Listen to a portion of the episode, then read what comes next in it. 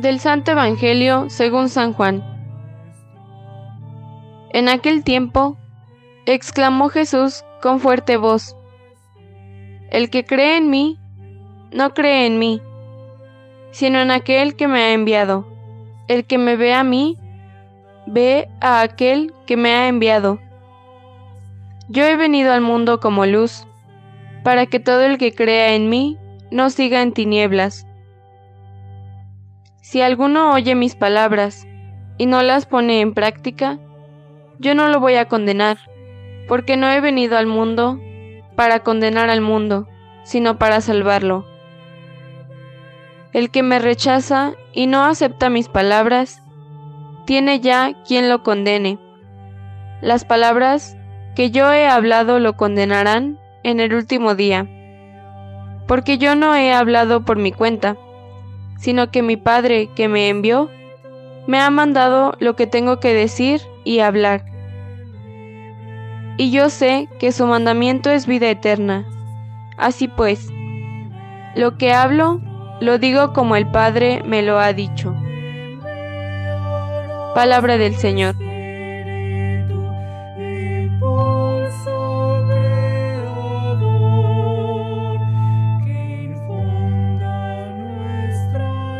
El Dios de la vida que ha resucitado a Jesucristo, rompiendo las ataduras de la muerte y del pecado, esté con cada uno de ustedes. Muy buen día, queridos hermanos. Hay dos detalles que llaman mucho la atención en el texto de los Hechos de los Apóstoles de este día.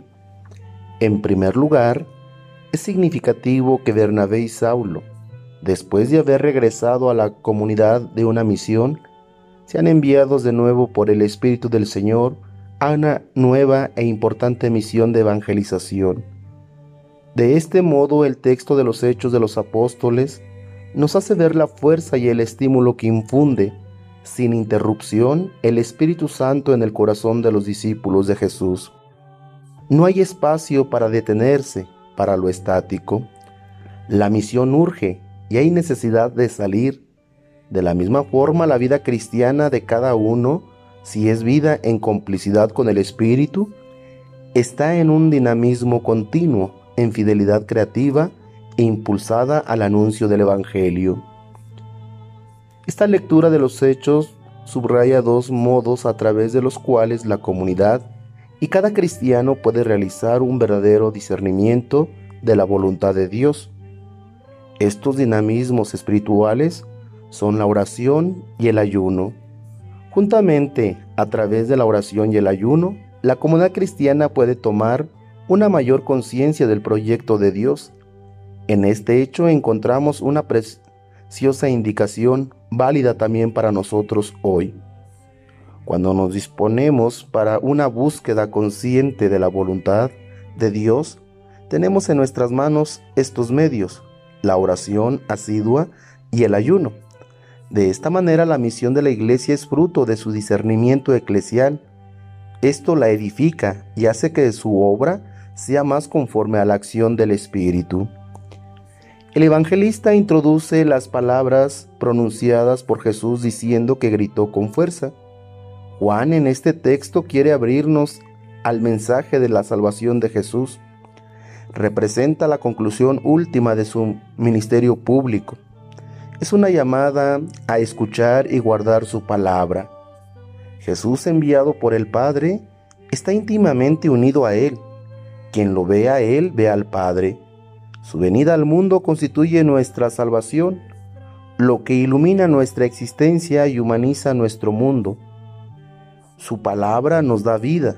Por eso, en la actitud que tenemos hacia Él y su Evangelio, nos jugamos la plenitud de nuestra vida cristiana. ¿Qué es lo que se expresa en este grito de Jesús? Nos manifiesta el fuerte deseo del corazón de Jesús de ser escuchado, seguido, amado. Este es el sentido del grito de Jesús. Él grita para que lo escuchemos, grita para que sigamos su palabra, grita para que dejemos nuestra mediocridad e indiferencia, grita para que finalmente nos decidamos por Él y su Evangelio. Que Jesucristo resucitado nos ayude a anunciarlo con valentía a todos aquellos que aún no lo conocen. Que así sea.